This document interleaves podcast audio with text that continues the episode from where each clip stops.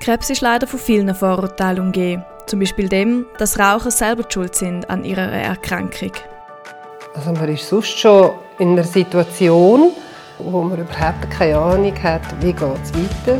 Und man muss mich noch schuldig fühlen, dass ich jetzt krank geworden bin.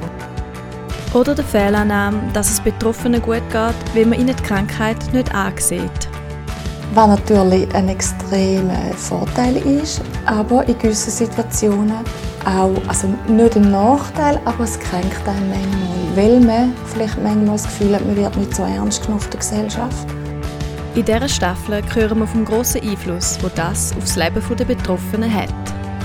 Wenn aufgrund von der Stigmatisierung oder man, also wenn man sich gar nicht mehr aus dem Haus traut, vielleicht durch Scham auch mehr schweigt, sich dann auch mehr isoliert, mehr alleine ist, das hat natürlich schon großen Einfluss auch auf das Wohlbefinden, auf die Lebensqualität.